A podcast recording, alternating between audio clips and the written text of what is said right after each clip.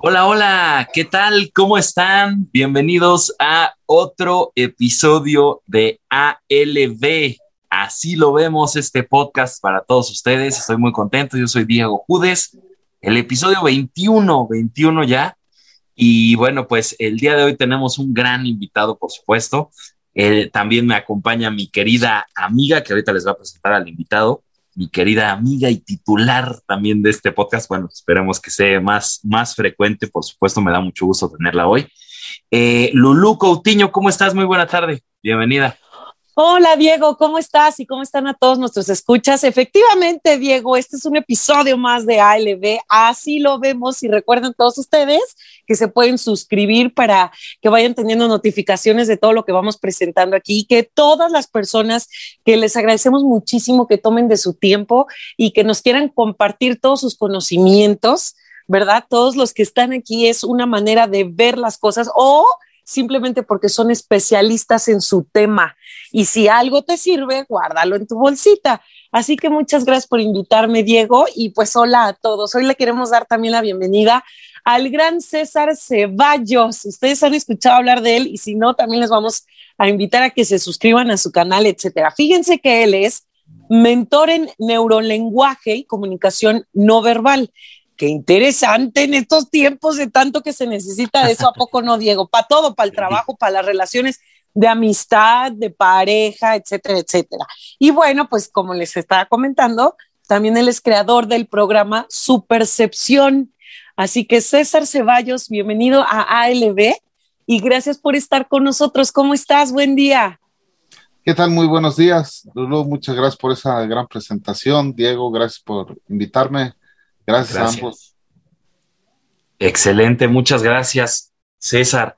Oye, pues, em, ¿por dónde empezamos, Lulu? Siempre por, por dónde, cómo empezó un poquito, cómo es él, ¿no? Un poquito de César, porque no sabemos mucho, nada más vemos. No sabemos mucho, exactamente. O sea, de lo que hemos visto de ti, César, muchas gracias por estar con nosotros. De verdad, muchas gracias, César.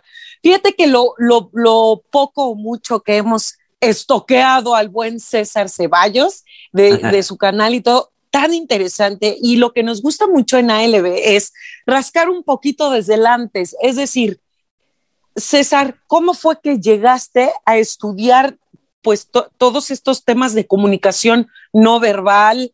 Este, no sé, a lo mejor hasta letritas, firmas, todo esto. ¿Cómo fue que llegaste a este punto? ¿Qué hubo antes para que César se hiciera un experto en esto.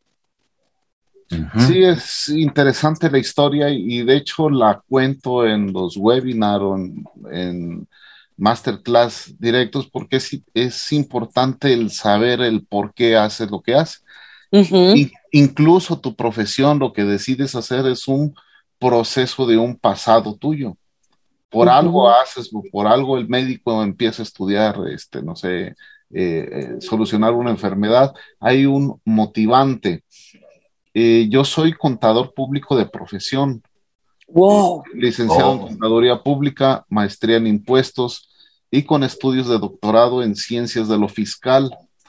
Entonces, gran parte de, mi vida he pensado o tenía el paradigma de, de chambearle bien duro, porque si estudias bien duro y trabajas bien duro, pues llegas a la cima del éxito. Empecé en grandes corporativos aquí en Guadalajara, que es donde vivo, y eh, pues empiezan las frustraciones de que pues trabajas muy duro, a veces eres muy bueno en lo que trabajas y le dan las oportunidades a otro tipo de personas. Entonces, porque si yo soy capaz, no estoy logrando el éxito que se necesita y cambiaba de empresa pero el problema subsistía.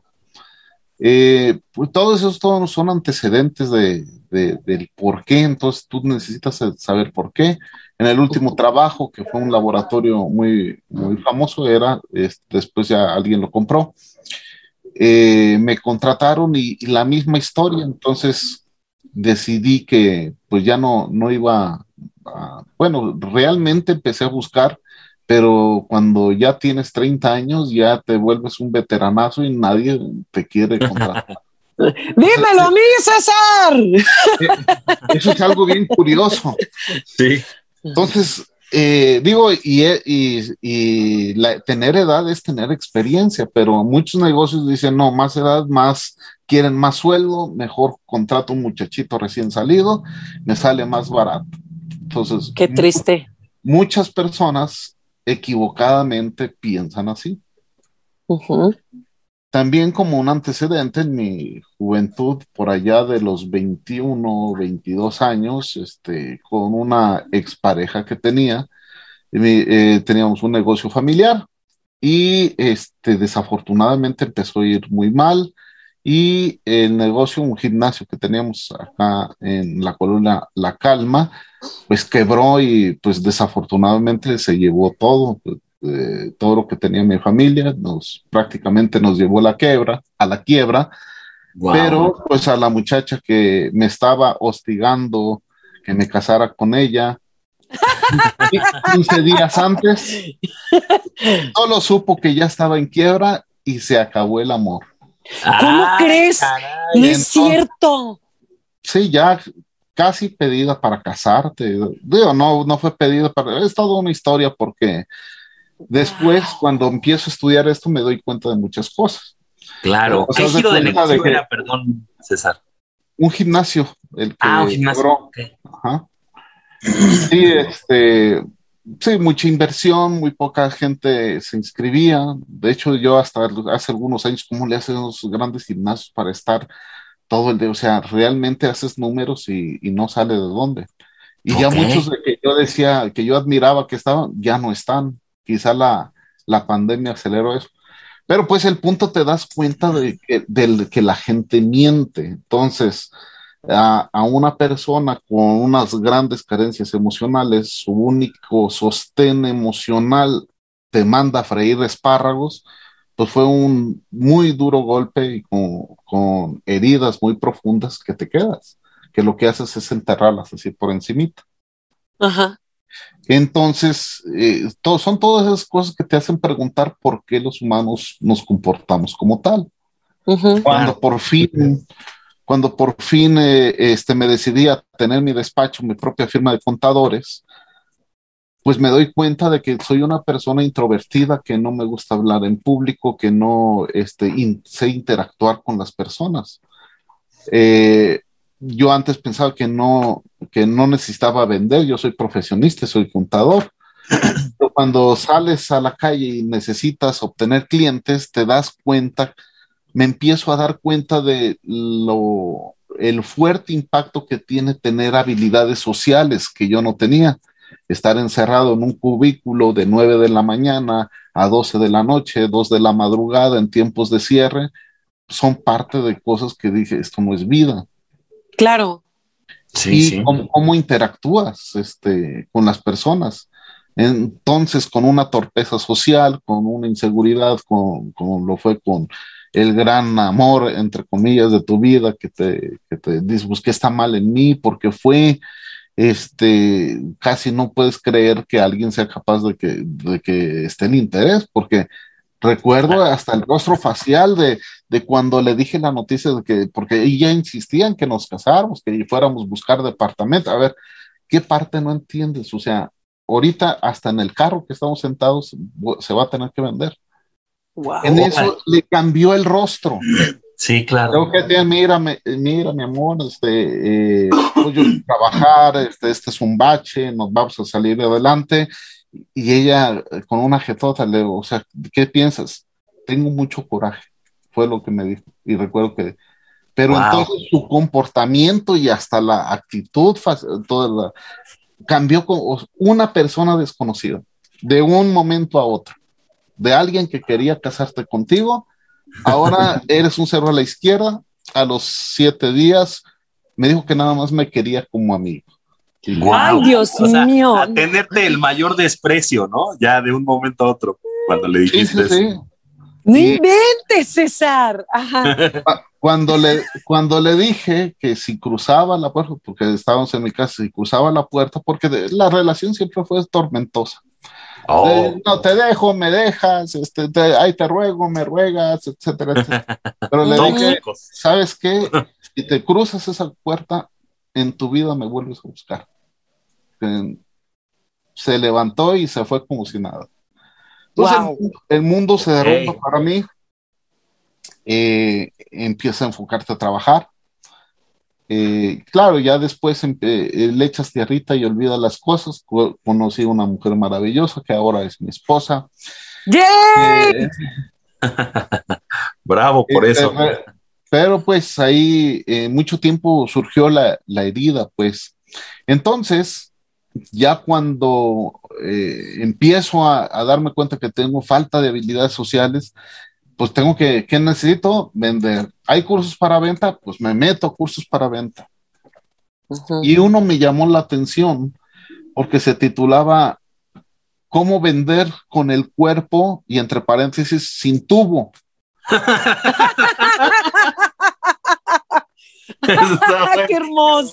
hermoso de mi querido Aldo, que en paz descanse. Este, falleció muy, a muy temprana edad, también otro foco rojo, porque me identificaba con él porque su propia empresa y con mucha presión, este, sedentario, este, en fin. Pero ahí fue mi primer acercamiento cuando descubrí el lenguaje corporal, porque eh, precisamente el, ese, ese curso de cómo vender con el cuerpo, entiendes que hay señales de compra hay señales de, rechazo y identificar cuáles señales de rechazo en el proceso de compra. Entonces quiere decir que el cuerpo emite mensajes, cosa que yo no sabía. Entonces fue mi primer acercamiento y empiezo a, leer, empiezo a ir. En cuanto curso hablaba de lenguaje corporal, pues ahí yo iba. Eh, empiezo a comprar algunos libritos. Aquí tengo unos cuantos. Son como. Unos poquitos, unos poquitos 200, nomás. 200 nada más del tema del lenguaje corporal. ¡Wow! ¿Los has leído todos? No puedo creer, ¿en serio? ¿De principio a fin? No todos de principio a fin, porque cuando empiezas a leer y empieza, por ejemplo, empieza a hablar de MacLean y del cerebro triuno, pues todo eso ya lo sabes, o sea, te va a explicar que hay un cerebro reptiliano, un sistema límbico, un neocórtex, entonces me puedo brincar esas partes. Eh, lo leo con una lectura rápida a ver si hay algo nuevo, pero si no, me voy al capítulo siguiente. Y otros que de empezar son muy malos, pues mejor ya ni los leo porque de, entrada ni autor tiene, nada más la editorial. Bueno, ¿y quién está diciendo esto? No, pues nada, pues, o sea, ¿con qué? El tener doctorado me da una, un estricto, a lo mejor no tan estricto, pero una visión científica de que no sean ideas o ocurrencias de alguien. Hay estudios, en el en, a partir del 2000 se declaró la década del cerebro por George Bush y comenzó mucho la investigación neuronal. Ahí es donde junto las neurociencias con la comunicación no verbal, a lo que mm. llamo neurolenguaje. Ok. Entonces, eh, hay, hay, muchos que lo critican, hay, hay gente que pues, nada le gusta, pero le dicen, eh, oye, pues todo lo que tú dices no es cierto, pues no me creas a mí. De hecho, el, el, tener el doctorado, entiendes que no vas a descubrir el hilo negro, juntas varias teorías, hipótesis, las compruebas y presentas una nueva visión. Es, es la técnica de investigación de un doctorado. El doctorado es investigación y al menos en mi caso me enseñó a que cuando digo algo debe estar fundamentado en otra cosa, no es una ocurrencia mía. Yo cuando digo algo, este, tengo algunas fuentes donde dices, bueno, aquí fulanito dice que cuando esto pasa, esto es el significado. Ahora bien, sultanito tiene la opinión que también afectan estos otros factores y ahí es donde complementan. El plagio es cuando nada más citas a una persona y no le das el crédito, pero investigación es cuando citas a varias personas. Ok. Autores. Entonces empiezas a, conocer todo esto, empiezas a, y te das cuenta de que tu comportamiento tiene una causal, tiene algo más de fondo. Empiezo a, ver que muchos comportamientos de esta chica pues son muy parecidos a de una persona con una psicopatía y un, y un narcisismo. Entonces, cuando empiezas, a ver varios patrones, te aísla de la gente, hace que tu, su mundo seas tú, te, da, te dice lo que quieres escuchar, dice, te sientes hasta agradecido con el Señor de haber encontrado esa persona. Pero cuando, eh, todo es una manipulación y es una, es una actuación para obtener lo que quiera. En este caso, pues imagínate, escuchaba que mi papá tenía una mina de ópalo aquí muy cerquita, y luego tenía un negocio de gimnasio, dije, pues este güey está millonetas, me voy a quedar con la lana de su papá. Pero precisamente mi papá puso el gimnasio porque eh, tener una mina de ópalo, pues sí puede sacar del mineral, es, no es mineral, es una piedra semipreciosa. Eh, eh, pero así como puedes sacarla, puedes no sacarla y los gastos siguen. Claro. De hecho, por eso mi papá hizo un plan B, porque ya veía muy, muy, muy riesgoso ese negocio y al final de cuentas, pues los dos nos fallaron y, la familia a una grave crisis económica. Entonces ahí luego, por allá en 1995 es donde se tuvo eso en, la crisis, pues este, fueron tiempos muy difíciles. Entonces, empiezas a estudiar y empiezas, si te privaba de ver, que veras con tus amigos, triangulación con otras personas, tú, eh, tú eres el malvado y ella es la buena, o sea, no sé cómo lo aguantas y eso es un ogro, y muchos, pero llegaba y gente empezaba a ver gacho, o sea, este güey que trae, pero pues nunca te imaginas que tu pareja antes les habló este, lo peor de que eres la peor persona. Y a ti te dice lo contrario, ¿no? Es que en mi casa no puedo, yo por eso necesito, me llegó a decir, oye, yo con tantos problemas y tú en lugar que me digas, vámonos casando, no dices nada, le digo, oye, ¿cómo no se me había ocurrido? Exacto. Sí, le digo, de hecho, no, no, es, es, una, es una de situaciones que pues me puede pasar medio día a, contando anécdotas de, esa relación. Pero el punto es de que te empiezas a ver que cuando estudias los comportamientos narcisistas y los comportamientos de psicopatía de alguien que tiene eh, ese, esa condición de psicopatía, empieza a ver muchas características que dices, empiezan a hacer clic y el por qué hacer y empiezas a, darte cuenta de que tu misma actitud, porque yo era muy bueno, soy muy bueno en lo que hago, modestia aparte. Entonces, lugar, eh, si yo hacía las cosas en tiempo récord, ¿por qué no me recomiendan en un puesto superior? Pero pues era tan bueno que mi cuerpo no miente y daba señales de arrogancia y a las mm. personas no les gustan las personas arrogantes. Claro. Las personas le dan las oportunidades con gente en quien confían, en quien les cae bien.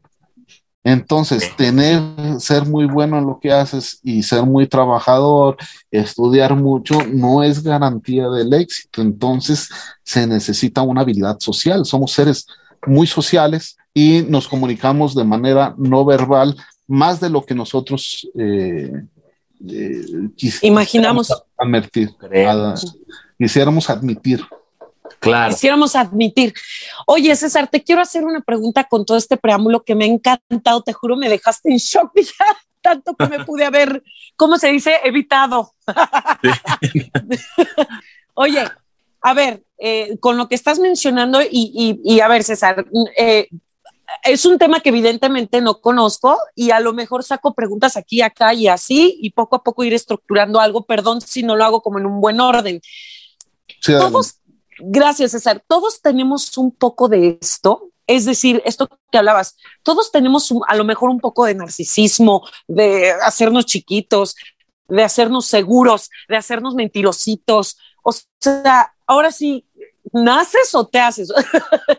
o sea que son dos preguntas. Más bien sería, todos tenemos un poquito de esto y cómo es que vas agarrando esta, este tipo de personalidad conforme vas creciendo, ves que se habla mucho de que desde a partir de los cero a los siete años, como que eh, eh, como esponja absorbes todo lo que vas escuchando, vas haciendo tu personalidad. Son años muy importantes para el crecimiento de una persona como tal. O, o conforme te va tratando la vida, esto tiene que ver con carencias emocionales. ¿Ya dije mucho? Un poquito.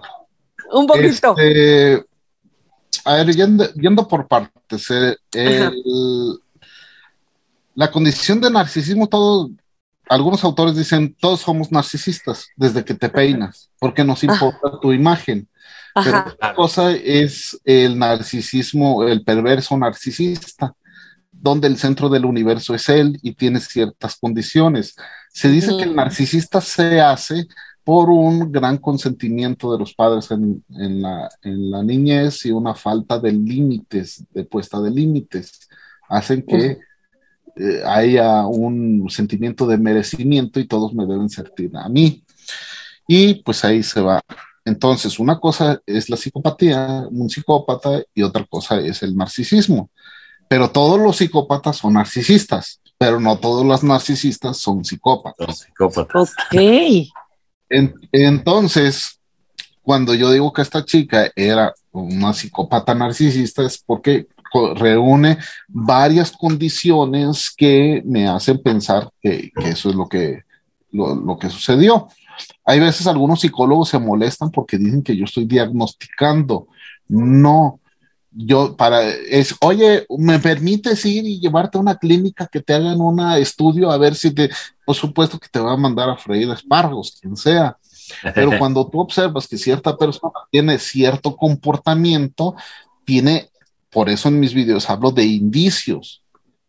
Hay mucha pinta que, mira, pues vuela como pato, camina como pato, hace cuacuá, pues probablemente sea un pato, ¿no? Claro, claro.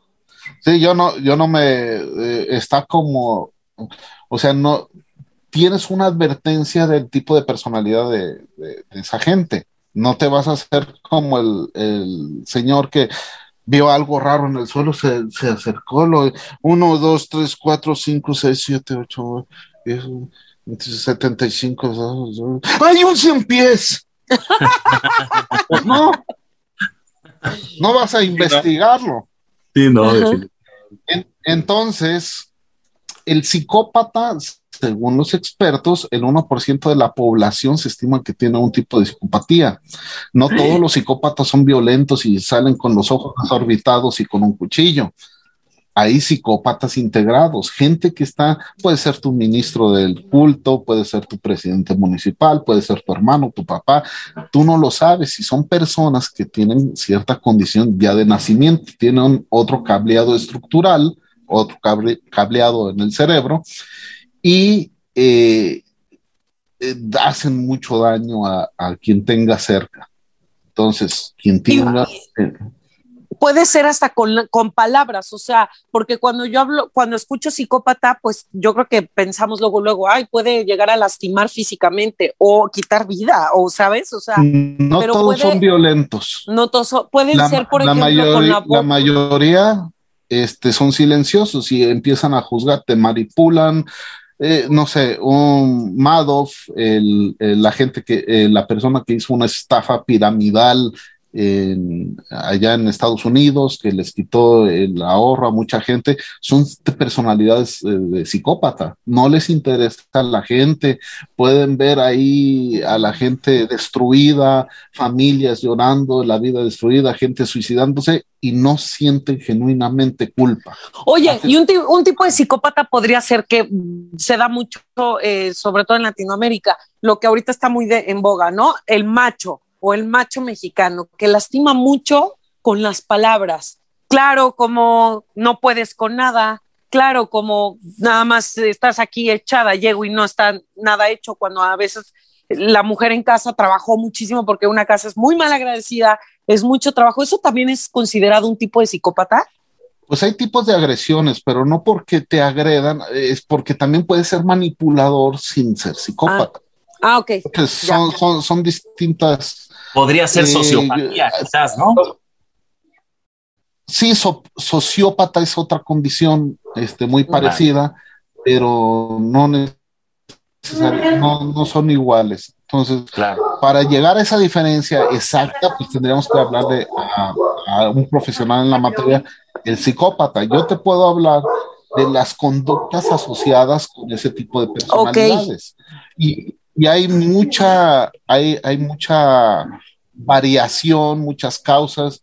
Y el objetivo no es saber las causas, si se pueden ayudar o no, sino que lo puedas identificar y protegerte, protegerte a ti y a tu familia desde el punto claro. de vista. Cuando una persona este, eh, tiene cierto comportamiento operativo, pues es muy probablemente que estés con una persona que la culpa no sea tuya, que realmente tú estés con una personalidad peligrosa como, como le llamo yo, y como eh, me gusta como yo Navarro, un ex agente del FBI, las, las clasifica, las clasifica en cuatro y dice, cuidado con esto. Entonces, no, oye, no vamos a diagnosticar, no vamos a, no más que si ves que una persona hace A, B, C, D, F, G, huye. Ya, sí, claro. Te puede llevar la vida, o como en mi caso, que me desgració la, la pues, no la juventud, sino que muchos años de mi vida lo pasé muy triste, lo pasé, eh, no sé si deprimido, este, me refugié, chambié y chambié, pero son cosas que no se lo deseas a nadie y te explicas, oye, a lo mejor si es mi culpa, a lo mejor porque no hice lo que ella me dijo y si no ahorita tuviera al amor de mi vida, la, la, la, la. Ajá, sí, sí, sí. Son, muchas cosas que te estás torturando y de una relación que duró cuatro años, este, te empiezas a, a, a, empiezas a pensar que tu vida no vale nada, etcétera, etcétera. Entonces se puede escalar ahí muy fácil. Perdón, Diego, ibas a preguntar. Sí, perdón. César, por ejemplo, ahorita decías a tomar en cuenta ciertos rasgos, ¿no? Para clasificar o tratar de diagnosticar quizás a un sociópata, un psicópata, lo que, lo que estamos hablando. ¿Qué margen de error dirías que hay en esta eh, clasificación de, de rasgos? O sea, ¿tienes como ahí un porcentaje o algo que pudiéramos estimar? Lo que pasa es de que, bueno, precisamente hoy termina una masterclass gratuita que venía ofreciendo que habla de los principios para decodificar. Bueno, le llamo principios para leer la mente de las personas, para hacer un poquito más, eh, eh, tenga más engagement.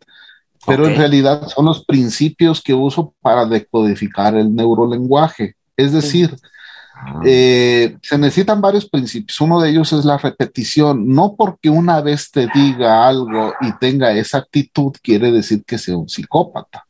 Entonces, por ejemplo, si hay una falta de empatía, es una grave señal de que hay, puede ser una condición neurológica peligrosa, con sociopatía, este, eh, puede ser narcisismo, puede ser psicopatía o sociopatía, pero pues ya ahí está una característica, no tiene culpa. O sea, puede ver sus peores, no, no existe en su vocabulario la culpa. Eh, haz de cuenta que un eh, asesino puede ver a su víctima ahí tirada y no tiene ninguna culpa, hasta se le hace estético y bonito, así como quedó el cuerpo. O sea, cosa que cosa que para cualquiera de nosotros es traumante y también una de esas condiciones al no sentir culpa, sus rasgos faciales no emiten un comportamiento asociado con la mentira como es la culpa o el miedo a ser descubierto. Cuando tú dices alguna mentira, tienes miedo a ser descubierto o sientes culpa. Esas dos emociones, tu cuerpo las va a reflejar. Pero si eres un psicópata, no vas a reflejar esas emociones. Por eso es tan difícil a la policía atrapar ese, a asesinos seriales, porque son sus vecinos no se dan cuenta de que de, de, quién tenían por vecino. Eran muy amables, son guapos, son muy guapas, son, son eh, encantadores. extreman ahí, eh, muy encantadores, agradables. De hecho, así enganchan a la víctima, así me engancharon a mí. Te sientes agradecido de que una persona de esa naturaleza se fije en ti. Todo lo que habías deseado lo tienes en esa persona y son hábiles actores, porque ellos se saben que son diferentes y tienen que actuar emociones. Si tú conoces el, neurolenguaje, sabes cuando una emoción es actuada. Oye, todo que el que actúa en una emoción es psicópata, no, tiene que haber cierta repetición, tienes que ver el contexto, tienes que ver la adaptación cultural, evidentemente tienes que observarlo con mayor detenimiento, pero son signos no verbales que te deberían de llamar la atención para ver si se vuelven a presentar. Oh, Por ejemplo, en este caso, ay, perdón, Lulu. A ver. No, no, no, no, tú, no, agarra la onda, agarra la idea. Justamente aquí viene que donde podríamos, eh, pues, detectar o, o qué tan difícil podría ser si es de algo o de un orden neurológico, una falla que hay neurológicamente hablando, o derivado del comportamiento o de la vivencia que haya tenido esa persona. Ha de ser muy difícil, ¿no? O, sí, bueno. Pero, pero nuestro objetivo es no, no, no es investigar el origen, sino identificar que se trata de una personalidad peligrosa para no confiar en él. No le confiarías a tu hijo, no le confiarías tu dinero, no le confiarías ser socio de una sociedad. Pero si no te ya sea neurológico, vas a ser socio, Sí, sí, o sea, el origen, pues hay que dejárselo a los especialistas que lo determinen. Pero tú como un, trato con esa persona, pues no puede ser. Entonces, igual, todo, eh, eh, respondiendo a Lulu, todos mentimos. La mentira es algo presente en, el, eh, en la relación humana. Es un, me gusta como dice un autor, es un lubricante social Oye, mi amor, ¿cómo me veo? ¿Qué le vas a decir a tu esposo o a tu esposa? Que sí, es, un, arma de doble filo a veces, ¿eh? Que tiene un puerquecito, ahí se acaba la relación. Entonces, el lubricante, te ves muy bien. ¿Cómo estás? Estoy muy bien, maravilloso.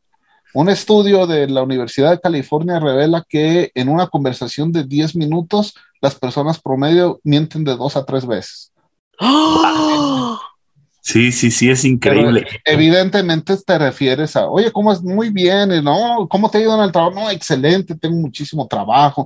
¿Por qué? Porque quieres aparentar una mejor posición. Entonces la mentira es parte de nosotros. De nuestras vidas. Eh, como les digo a los alumnos, a veces no basta con descubrir que está mintiendo, sino descubrir por qué está mintiendo. Es el objetivo de, de, del ocultamiento. dice Eggman que la ocultación es de las mentiras más difíciles de detectar, porque la omisión, yo no le dije. Yo no le dije que todos mienten, dice House, y tenía razón, o tienes razón. Sí, caray, es, es increíble cómo, pues mencionabas eso, ¿no? O sea, de dos a tres mentiras en una conversación de diez minutos. Sí, no inventes. Entonces, es parte inherente de nuestra naturaleza, de nuestra condición humana. Sí, eh, somos mentirosos por naturaleza. No somos la única especie que miente. Se ha visto mentiras, eh, animales mentir, eh, como los monos. Es decir, no me acuerdo quién lo dijo, me da mucha pena no acordarme a veces de quién. No, no te preocupes. De citarlo. Pero por decirte, creo que fue Morris, eh, por ejemplo, los simios tienen cierto llamado de, alerta por si sale un depredador, como diciendo, tigre a la vista, pélense. Entonces se ha descubierto Que, hay, que hay algunos individuos de los primates que avientan la alerta, todos se separan y se quedan con la comida. Es decir, no aviso, es un comportamiento de mentira ya también en el reino animal así hay muchos ejemplos apasionantes. Que yo creo que ahí el, cerebro reptil es el que quizás haya, que tenga mucha como... como más bien, eh, al, contrario, es el cerebro este, del neocórtex. Del neocórtex, o sea, de la inteligencia ya más de los ya más elevado, porque tienes que hilar este, pensamientos más, más. El reptil. Es instintivo totalmente es instintivo totalmente. Un cocodrilo, pues no, va a llorar porque dejó a la gacela a mamá sin hijo. Él come y como si nada, no siente arrepentimiento ni nada. Sí, o sea, ¿no crees que haya alguna conexión ahí entre los dos cerebros, digamos, ¿no? O sea, en las partes del cerebro que sea como que sea muy localizado, ¿no? Por el neocórtex. sí, hay, como la... Pues son estudios de... El desarrollo de la mentira. Que tiene McLean los, los tres cerebros, el, el, reptiliano son totalmente instintivo y inconsciente, tú no eres consciente de lo que haces. Por eso okay. las emociones, las microexpresiones, diría Eggman, eh, son 100% naturales. O sea, es el instinto el que las está revelando. Pero uh -huh. luego llega el pensamiento nuevo, el neocórtex, el cerebro, de, y dice, no, esto te van a descubrir y lo tapa. Por eso las okay. microexpresiones duran menos de la cuarta parte de un segundo. O por eso sí, para los mentirosos novatos se puede tapar la boca. ¿No? Entonces dije una mentira y se tapan la boca. Porque es un instintivo, oye, tú, ten, el, tenemos parte de nuestro cerebro quiere tener una buena imagen de nosotros. Y tú, si tú sabes que estás haciendo algo indebido, te estás reprimiendo, te, quieres censurarte. Entonces, Ahora, este ah, ajá, es, ajá, es un, sí, sí. en los niños está doble. Porque no, no, no, no, tienen este es no cierto. tienen ese filtro. Conforme vas creciendo, pues lo vas evitando y se va convirtiendo incluso hasta en, en intentos. Por ejemplo, acabo de decir algo que no sea verdad y en ese momento se me va a ocurrir tomar agua. Ah, para taparme sí. la boca. Claro. Por ejemplo, a ver, dime una cosa en este caso, César. Digo, ahí va a ser un poco chusco. ¿Tú eres un experto en mentir? Es que no, yo soy muy O sea, digamos, mentiroso. te lo pregunto, te lo pregunto no, no porque seas mentiroso, sino cuando quisieras mentir deliberadamente, ¿podrías hacerlo perfectamente? No, porque eh, es, soy más mentiroso aparte y porque el cerebro reptiliano en las emociones básicas va a salir a flote en algún momento. Ok, Entonces, o sea, a pesar de haber estudiado todo, a pesar de tener todas es, es las que bases. por más que estudies, por ejemplo, no puedes controlar eh, los nervios o si sientes culpa es algo que no puedes controlar. Uh -huh. Y tus signos no verbales, tu cuerpo va a, a, reaccionar en consecuencia. Si eres un psicópata y no sientes culpa, pues te vas a ver imperturbado. Usted asesinó a fulanito, por supuesto que no, me ofende. Pues no hay signo y alguien que tenga, no, eh, todos esos eh, neurotransmisores y hormonas que están circulando porque tienes temor a que te descubran, a que empieza pues a, temblar, eh, boca seca, muletillas. evasiones de vista, te tapan la boca, digo, estoy exagerando, estoy, algo claro. muy, alguien que no, pero alguien más experto es más difícil porque sabe que su cuerpo este, puede... Lo va a delatar. Sí, a ver. Y, y, yo mismo me sorprendí la vez pasada porque di, en el último episodio, si mal no recuerdo, dije, eh, es en el de Mighty Week. Mighty Week, sí lo vi. Porque Ajá. este Ricardo Ponce, pues está sentado diciendo lo que quiere en un speech y no puedo decir si está mintiendo o no. O sea, porque el contexto es de que está estudiado y nadie le hace preguntas incómodas. Si le dijeran, ah. a ver, tú manipulaste para se pudiera ver una reacción de su cerebro reptiliano. O sí. bien, si no hay reacción, pudiera tener la verdad o pudiera tener algún tipo de psicopatía o sociopatía. Exacto. Que también por su, por cómo se desenvuelve, es muy probablemente que, que sea al, al menos narcisista o psicópata pero no lo sabemos. Es una o sea, ni siquiera tú lo has podido leer a Ricardo Ponce bien. Es que en esa entrevista no se puede leer y pongo el ejemplo. Es como si yo te dijera, yo soy Batman. ¿Qué, ¿qué, me puedes leer así? Porque lo dije así, en real, realmente soy Batman. Sí, pero no. cuando estaba editando ese video, cuando dije yo soy Batman, inconscientemente hice así. Ah, claro. Pero en algún momento hice esto.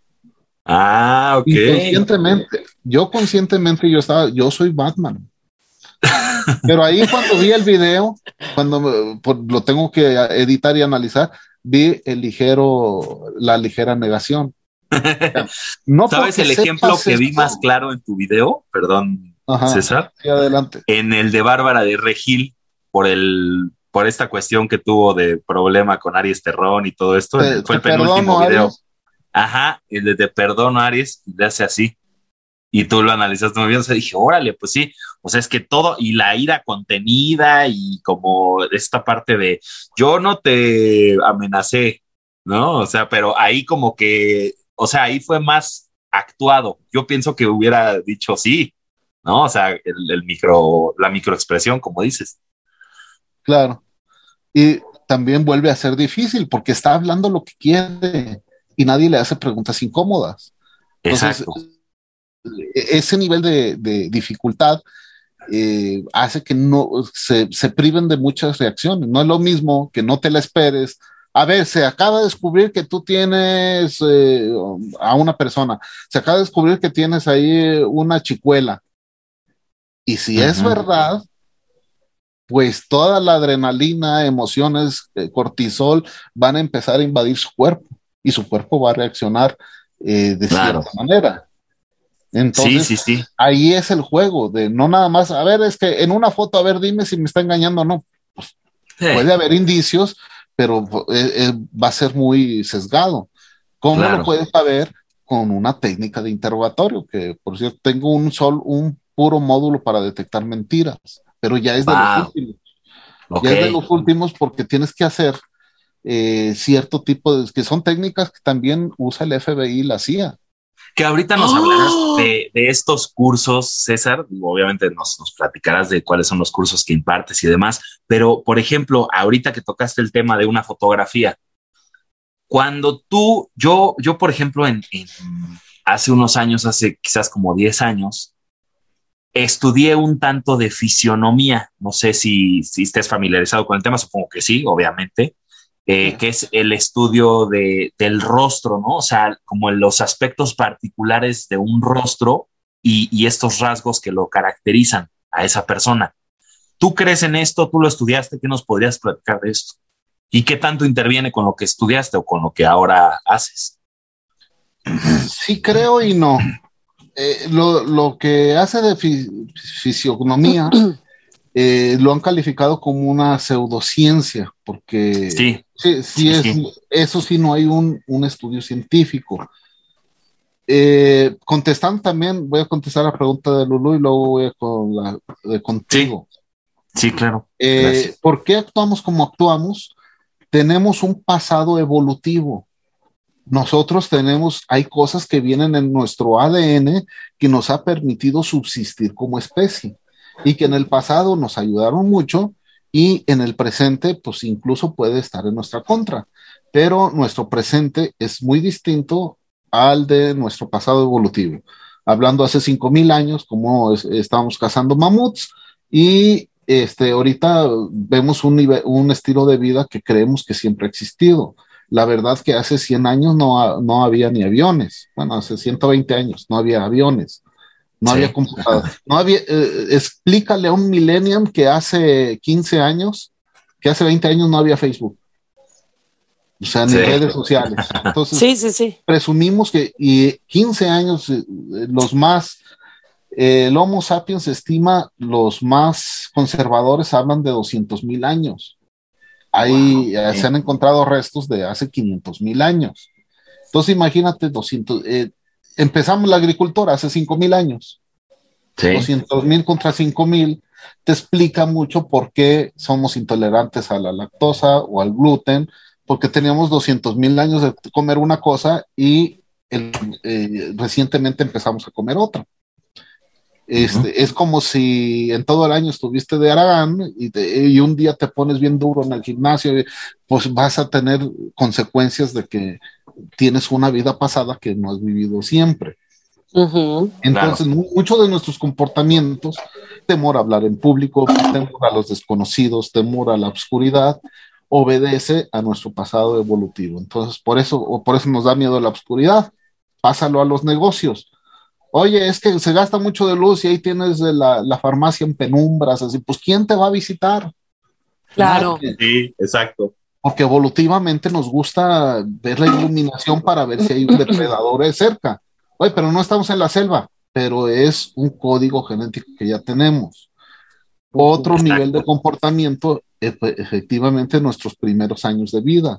Cómo viviste en la juventud van a marcar el resto de tu vida, de tu niñez sobre todo. Lo que te pasó en tu juventud, lo que te pasó en el pasado, te van a marcar de cómo vas a comportarte ahora. Y hasta el pasado inmediato te afecta cómo te comportas ahorita. Es decir, si en la mañana escuchas una canción, pues la estás tarareando todo el día. Pues son eh, situaciones que hacen que te comportes como te comportas. Dicho eso, pasando a la pregunta de Diego, que ya me entusiasmé y ya se me borró el caso que me habías preguntado. no te preocupes. Acerca de la fisionomía, de estos aspectos ah, la fisionomía. particulares. sí, este, mira, me gusta cuando antes tenía hasta un módulo eh, en otra versión de su percepción, este, tenía un módulo que hablaba de la lectura del rostro. Exacto. Entonces, haciendo cierta aclaración. Eh, realmente creo que el rostro refleja tu pasado. De alguna manera, un, rostro en declive eh, tiende a encogerse, se hace más chiquito, se hace más flaquito. Una persona ya muy cercana a la muerte, pues está casi esquelético. Normalmente una persona en opulencia está expandiéndose, está más cachando. No vayan a pensar que yo soy muy, muy, muy, rico. yo. Oye, somos ricos. somos ricos, Diego, te expandes, pero si estás en decadencia, disminuyes. Ahora, muchas personas que me han dicho, eh, la otra vez me dijeron, oye, por, ¿tú por qué hablas con una ceja más levantada que otra? Y es una lucha que yo tengo. Eh, tener una ceja levantada que otra significa incredulidad o duda. Ah, sí. Entonces, oye, ¿a dónde fuiste, hijo? Pues fui a, la, a, la escuela. ¿Está en la escuela? Entonces, César, soy tu fan. Pero hay que ver el contexto. ¿Cuál es el contexto? En caso de mi contexto, yo tengo otra de las causas de que no tuve mucha, muchos favores en mis anteriores trabajos, porque como me llegaron a decir, tengo cara de sargento mal pagado. Entonces tengo aquí el señor urbano. Entonces, ah, este, este, el señor urbano no es una señal amistosa, es una señal de, eh, pues, de enfrentamiento, de, como dice Jack Schiffel, es no me jodas, tiene titulado en la ¡Wow! ¿Y mi rostro qué ves en él, César? pues es que necesito analizarte en cierto, en cierto ámbito, ¿no? Claro. claro. El contexto lo, está todo, porque, bueno, en fin, entonces, pues señala que tuviste un pasado difícil, viste cosas difíciles, este, das una señal no verbal de que eh, eres de pocos amigos, este, un poco introvertido, etcétera, etcétera. Pero, como les explicaba en, este otro módulo, que, ya no lo tengo, este, por cuestiones de tiempo sobre todo. Pero haz de cuenta que, que hicieron que a Moisés, el rey David, le hizo que le hicieran a Moisés una lectura del rostro. Oh, Imagínate a Moisés, el patriarca, etcétera, etcétera, casi una divinidad, y salió que era un ser colérico, rencoroso y no sé qué tanto. pues sí. Entonces fueron y le preguntaron, oye, pues tu lectura del rostro dice que así eres. ¿Realmente eres así? Dice, esa era, ese era yo hace muchos años, pero el rostro se me queda oh. así. O sea, esta arruga pues ya se rompió el tejido, así se va a quedar. Ya no sé que me ponga Botox para... Entonces, cuando estoy a cuadro, estoy consciente de esto y mi parte consciente levanta una, una ceja para evitar esto. Para poder. Pero mi, pero mi parte de, sincera, mi parte de los sentimientos, realmente está en su estado natural. Por eso tengo una asimetría. Oye, César, y no sé si tenga que ver esto o no, pero hemos, las emociones y las enfermedades. Ahorita vimos algo muy físico, ¿no? Porque la idea es leer eh, y, conocer y todo esto, es tu tema. No sé si tenga que ver y si tú creas en esto, emociones y enfermedades. Digo, esto es lo que se crea físicamente por tu pasado, ¿no? El ejemplo que nos diste. Eh, ¿Acarreas algunas emociones, lo que pasaste con algunas personas, cómo creciste, etcétera? Y, la célula muta, el órgano se afecta. ¿Esto tiene que ver mi pregunta con el tema o no? Mm, yo, yo realmente que las emociones afectan tu salud y te acarrean enfermedades. Visto desde el punto de vista científico, eh, el, en un cuadro de estrés segregas eh, muchos neurotransmisores y hormonas. Una de ellas es el, colesterol. Hay toda un, hay un cóctel de químicos en tu cuerpo que evolutivamente hablando, vamos a pensar, te sale un león y tú te asustas. Ese asunto activa el cerebro, su nivel de, subsistencia. Las gran, glándulas suprarrenales empiezan a aventar colesterol, cortisol, perdón. El cortisol, eh, pues tiene muchos efectos en la, tu, el páncreas empieza a, soltar más, más eh, empieza a funcionar para que haya más azúcar en tu sangre, para que tengas la energía suficiente para eh, defenderte o correr. Hay tres instintos. Te defiendes, huyes o te quedas quieto. Entonces, para los dos primeros, defenderte o huir, necesitas energía. Entonces el cuerpo dice, ¿sabes qué? Se suspende el proceso de, de digestión se suspenden las labores de hacer pipí, popó. Ahorita tengo dos chambas, dice el cerebro, mantenerte vivo y reproducirte. Y ahorita es tiempo de mantenerte vivo. Claro. Empiezan todo el cóctel químico para hacer que tu respiración vuelva más rápido. Oxigena, necesito oxígeno, necesito retira sangre de la superficie, la necesito en las piernas y brazos, por eso la gente se pone pálida, se retiró la sangre. Eh, una, y ponte a correr. Una vez hecho eso, ya puesto a salvo, ya se empieza a regularizar, ya se quemó toda esa energía. El problema de ahora que tú no te sale un león, te salen problemas reales o imaginarios, pero en un problema real o imaginario, tu cerebro sigue eh, respondiendo igual que hace 200 mil, hace 500 mil años. Segrega los tipos de hormonas. Si a eso lo haces periódicamente, como un trabajo de un contador, como un trabajo de alguien que está continuamente sometido a estrés, se convierten en enfermedades psicosomáticas. Ok. Colesterol, diabetes, etcétera, etcétera. Entonces, contestando a tu pregunta, en mi opinión, si hay una correlación entre tu neurolenguaje y tus enfermedades. Ok. Ok. Oye, César, ¿y qué nos podrías hablar, por ejemplo, de la programación neurolingüística que ha sido muy sonada durante muchísimos años? Sí, también no estoy especializado tanto en ella, pero sí uso algunos de sus eh, elementos porque me resultaron interesantes e hicieron sentido. Tenemos dos hemisferios cerebrales un cerebro izquierdo y un cerebro derecho, y uno de ellos se especializa en, eh, en, más sentimientos y otro más en labores cognitivas, uno es más artístico, otro es más de cálculo, etcétera. Y hablando de la eh, fisionomía, precisamente se manifiesta como, porque ya ves que pones una foto izquierda, derecha y se ve completamente distinto, ¿no? Si el rostro. Así es. De hecho, es un ejercicio el rostro debería ser simétrico, pero si cortas tu rostro a la mitad, un rostro puede comunicar una cosa y otro rostro puede significar otra cosa. Un rostro puede, de, tu lado social puede comunicar este, eh, alegría, pero tu lado oscuro puede significar tristeza.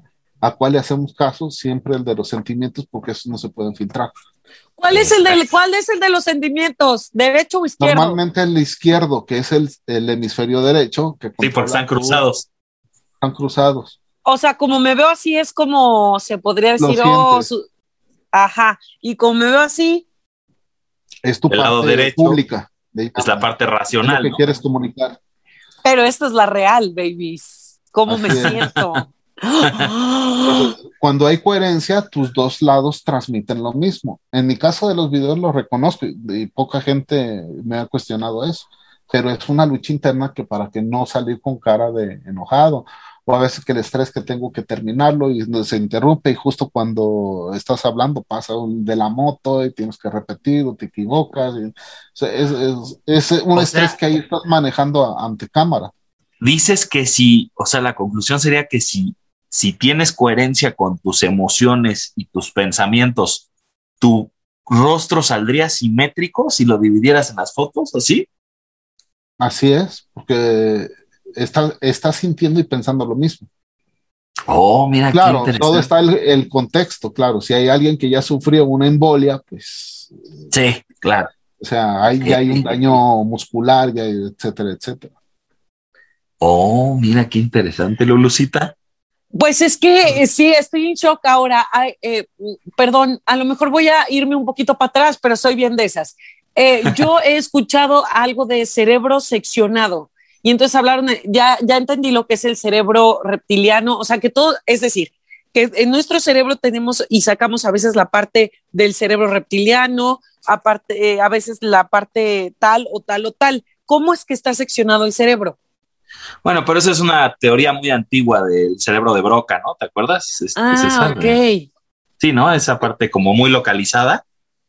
Sí, McLean, realmente el cerebro interactúa, tiene la neuroplasticidad. Dice que el cerebro mm. puede aprender funciones de otro lado. O ok.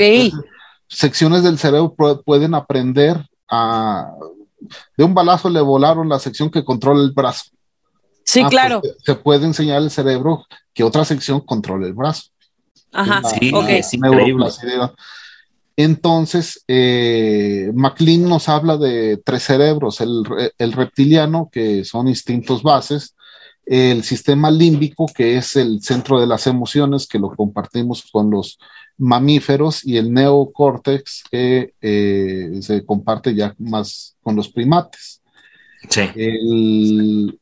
Eh, no quiere decir que el sistema límbico es únicamente ahí se emiten las emociones. La amígdala es el detonante de, las, de esas emociones, pero el neocórtex regula esas emociones. Entonces, eh, no, hay, no, hay una sección específica, sino se están interconectados. Eh, pero bueno, hay, decir.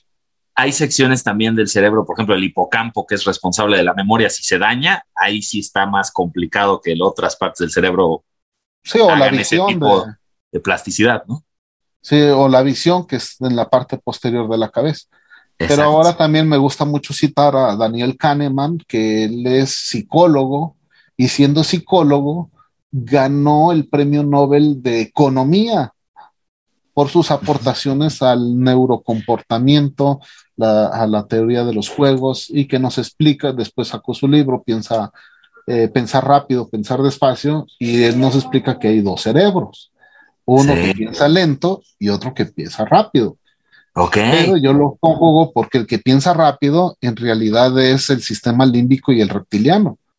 Piensa rápido es eh, instintivo. vas cruzando la calle, escuchas un. Tú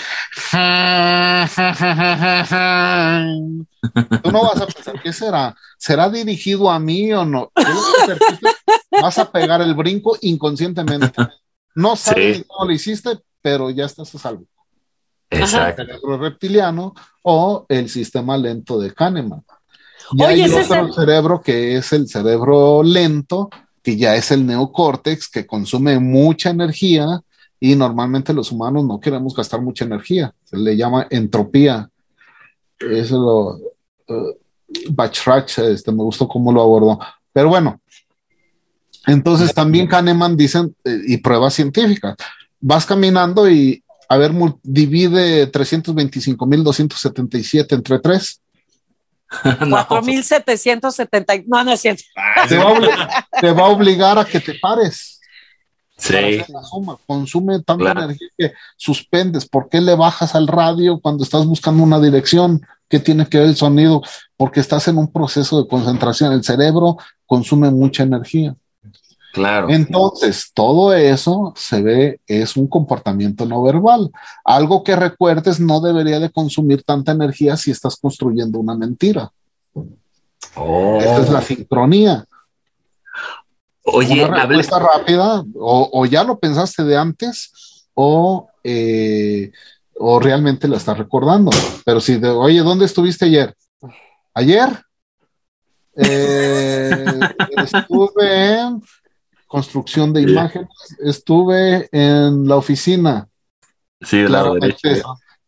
Claramente está, está mintiendo, contestándole a Lulu. Programación neurolingüística dice cerebro derecho, eh, acceso oculares a la derecha, pensamientos racionales, acceso oculares a la izquierda, eh, recordación de imágenes. Pero hay personas que tienen los hemisferios eh, volteados, switchados.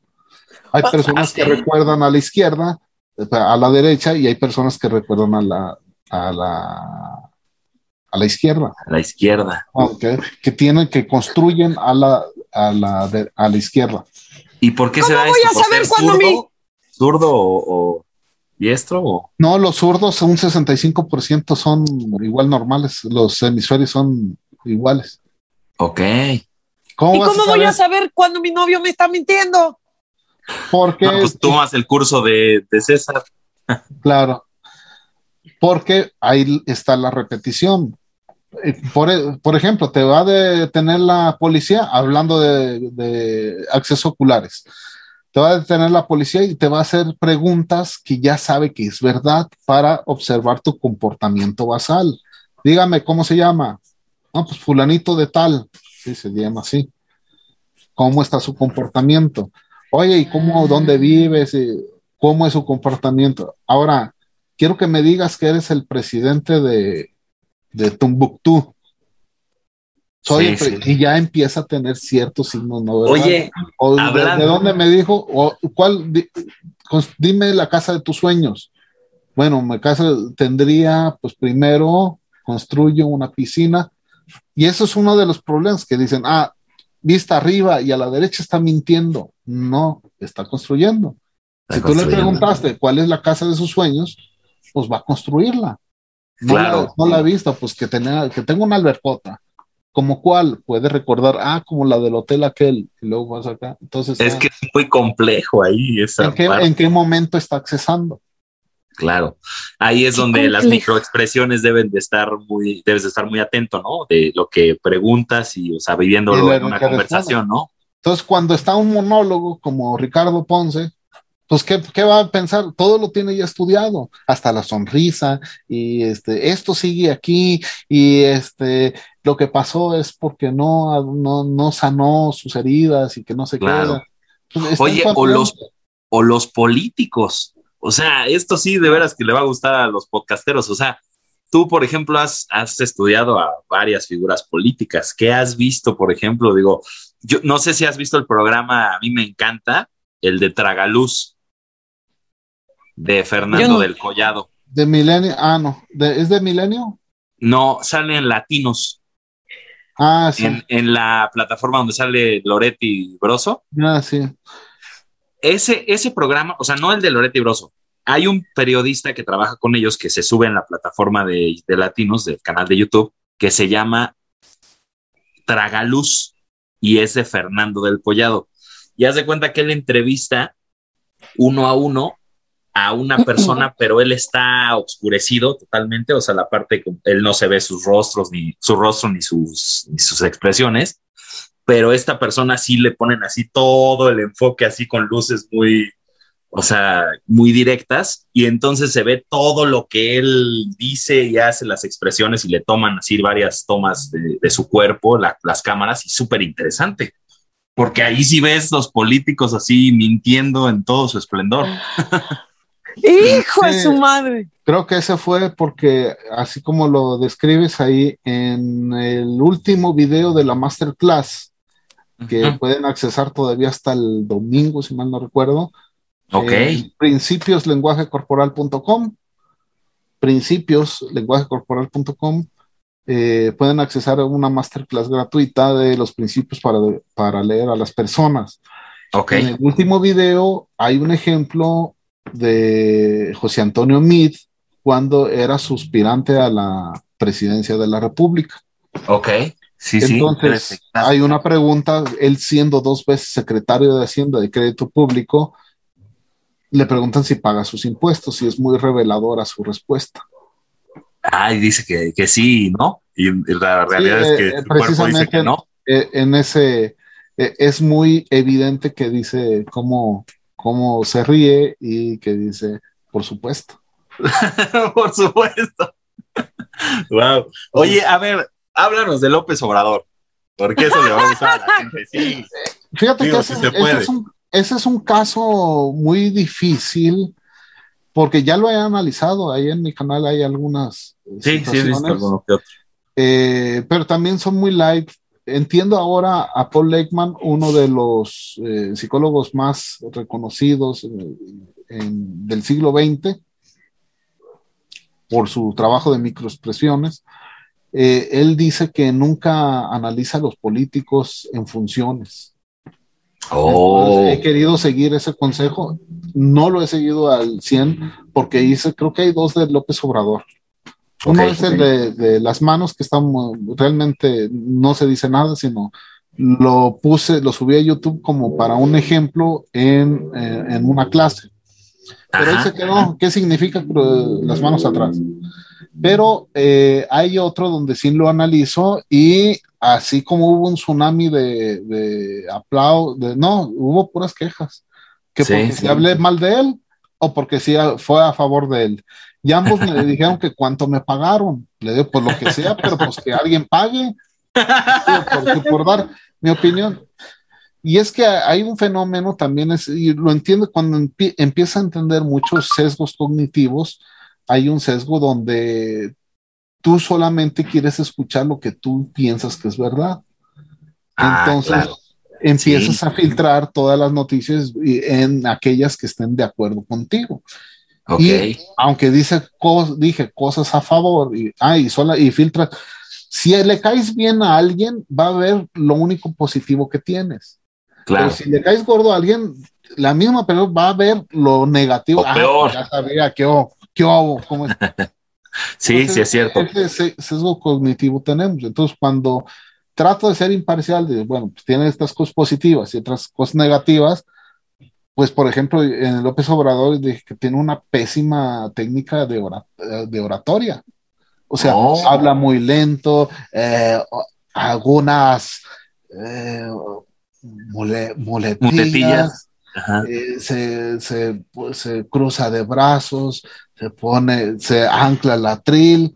Entonces eso no le gusta a los seguidores de, López Obrador. Resulta un poco irónico. Una crítica light. Claro, resulta muy irónico, paréntesis, porque muchos dicen que López Obrador es un gran comunicador, pero fíjate, tú dices que es un mal orador, que bueno, supongo que son cosas un tanto distintas también. Lo que pasa es que López Obrador tiene mucho engagement porque es muy empático. O sea, tira las Eso es diferente a tener buena técnica de oración. Claro, sí, sí. Entonces, dice lo que. Pero la misma, la misma oratoria, claro, la misma oratoria que tiene hace que dudes de él. O sea, que si está mintiendo, ¿no? Cada rato. Digo, se han hecho muchos estudios de la mañanera que ha mentido miles y miles de veces, ¿no? Pero por ejemplo, se relaciona mucho la mentira con la lentitud del, mensaje, pero hay que tomar en cuenta el ah. comportamiento basal. Si él en toda su actividad, sea verdad, habla aje como en cámara lenta, pues no puedes tomar eso como que está mintiendo. Así es él, así le gusta hablar. Y probablemente porque el cerebro consciente consume mucha más energía que el inconsciente, tienes que pensar muy bien lo que vas a hablar. Entonces, el hablar lento está también relacionado con el liderazgo, pero no tan lento que haga que piense, y ahora qué digo, voy a llenar el espacio. A ver, entonces, déjame, ¿me puedes repetir la pregunta y mientras yo pienso? comportamientos de mentira. Oye, entonces, ¿dónde estuviste ayer? ¿En la oficina o qué? Eh, rellenando espacio. Sí. Mm. Y las muletillas. Mm. Mientras hago todo esto, ya pensé algo. Sí, claro. En cambio, cuando es algo recordado, pues va a ser mucho más rápido. Ah, pues ayer estuve aquí en mi casa. Sí, es, no, eh, es curioso. Es curioso, digo, finalmente todos los políticos mienten. Eso es indudable todos, de cualquier partido, de cualquier expresidente, Dice Paul Allen y ah, no, Paul y Barbara Page, en su libro El lenguaje corporal, dice, hay una manera de saber cuándo el político miente. Y continúa, cuando mueve los labios. Está pronto. así, así de plano. Y es tierra fértil para psicópatas, narcisistas, etcétera, etcétera. Ah, claro. Son mitómanos por naturaleza. No estoy diciendo por que ejemplo, todos sean. otro político que a mí me gustaba mucho su comunicación y creo que era un excelente orador y creo que estarás de acuerdo conmigo, Obama. Obama, muy buena. De, de hecho, en clases de oratoria, que también he tomado, lo ponían muy seguido de ejemplo, analizando su discurso, que no lo dice él, pero diciendo su discurso tiene que hablar con un lenguaje corporal coherente con lo que está diciendo. Sí.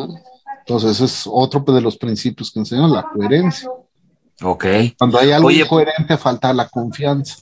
Exactamente. Oye, eh, ok. Wow, César, de verdad que nos dejas anonadados. Yo estoy fascinada, fascinado y fascinada de Lulú con toda esta información. Eh, Sí. Platícanos de tu canal, de su percepción, cómo surgió. Y bueno, pues obviamente ya nos platicaste de, lo que has tomado de, tantos libros que has leído, de los cursos, etcétera. Eh, de esto, di- dinos, dinos un poco de esto, por favor, César. Sí, fíjate que el- ya les expliqué un poquito ahí mi historia y parte de el por qué hago lo que hago es también enseñar lo que a mí no me enseñaron. Esto no lo enseñan en ninguna escuela. Se da por sentado que ya sabes interpretar la... Sí, mira, se está carcajeando, está contento. Pues sí, pero entre carcajearse y una microexpresión de alegría hay mucho trecho y, y no necesariamente va a ser positivo.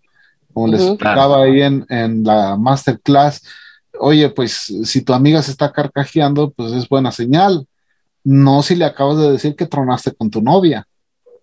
Entonces, Claro. ahí te está diciendo en ese contexto, pues es una señal negativa. ¿Por qué se alegra de tu sufrimiento? O sea, a lo mejor Sí. quiere contigo o a lo mejor desea que te vaya mal. El envidioso no quiere lo que tienes, sino que pierdas lo que tienes para que estés igual. Entonces son, son muchas situaciones que tú tienes que estar analizando para ver realmente cuál es la verdadera intención de la persona. Ok. Entonces, ¿cómo voy a transmitir este conocimiento? Si a los que platicaba, pues sí mostraron interés, pero pues como que es algo, este, no sé, etéreo. Entonces me ocurrió poner de ejemplo, analizar a las, a las estrellas. Entonces así nació el canal de, de Umentory. Antes le había Ajá. puesto como Universidad de Mentoría, algo así, una combinación. Ya Ah, después no me gustó porque ya contraté a otra persona para que, oye, este es el concepto, cuál, cuál, ya para registrarlo, pues ya viendo un poquito más adelante. Super Excepción es una marca registrada y el logotipo está registrado. Entonces, para cubrirme del aspecto legal. Claro. Pero este, durante más de un año estuve haciendo videos sin remuneración de YouTube. Eh, Wow. Uno de los primeros que hice fue uno de Donald Trump y de eh, Melania cuando los visitó Putin. Ajá. Entonces, o, o Putin, como le se quiera pronunciar, según, según sé la pronunciación correcta en ruso es Putin. Putin. Porque aquí en México se un poco viril. sí. Entonces, Y además él, él sí es bien rudo, ¿eh? No, eh, es un James Bond en la vida real ese cuate. Exacto. Entonces, Ay, ay, ¿qué, qué dices de él? ¿Qué dices del, de Putin? Ah, hay, una, De Putin. hay un análisis de, de Vladimir Putin este, ahí en el canal y eh, está cuando está en toma de posición y es toda una cátedra de liderazgo, de, de- Claro. de cómo camino, cómo actúa, cómo se dirige desde que baja, el paso firme que tiene, no, no son pasos largos, decididos, sea, todo, todo te va enseñando. La única crítica que le hice es de que caminaba como de lado, con la mano así enganchada. Ah, ok. Entonces, entonces, este, y ahí también hubo un tsunami ahí de, de críticas de que pues estoy, estoy bien, güey, era de la KGB y, y ahí les enseñan a estar así al- a- a- para cualquier cosa. Oye, pues, ¿hace cuánto fue de la KGB? Sí, sí, sí, claro. Yo voy a cumplir 20 años de casado y estoy así todo el rato también. Qué bueno, ¿eh? Han de E- e- ese es un chascarrillo. una gran cantidad de, asesores, ¿no? De, imagen. Increíble, ¿no? Claro, y da, da, toda la, presencia de un hombre fuerte.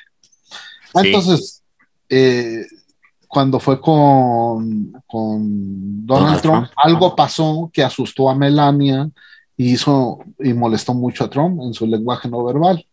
¿Qué hizo? Eh, se acercó Melania y algo le dijo él a ella y ella todavía se retira sonriendo, pero en ese momento Trump se ve su cara cómo se transforma de, encabritamiento, levanta las manos y se sacude el saco así, sino no verbales oh. de, agresión dirigida. Y, y, Vladimir con una sonrisa entre coqueta y burlona se retira entonces lo deja y cuando se ve que Melania se va retirando y se transforma su cara en terror, como diciendo, ya valió barriga, señor. Ya, ya. señor Trump. Señor, Trump. Entonces, este, ya se desató la guerra mundial, casi, casi. En ese entonces ya había, eh, para que YouTube te monetice, te debes alcanzar los mil usuarios y no sé cuántas. Cuatro mil horas de reproducción. Cuatro mil horas de reproducción. Yo ya las había alcanzado y eh, solicité la monetización y no me la dieron. ¿Por qué? Faltar a las políticas de, YouTube. ¿En serio? ¿Cuáles políticas? ¿Quién sabe? Yo seguí haciendo videos todo un año porque parte de lo que hago, lo que hago es evitar que personas cometan mismos errores, no sean conscientes de su lenguaje corporal, no tengan éxito en su vida, en su trabajo, o que una persona no necesariamente narcisista y psicópata los traicione, los engañe, los manipule.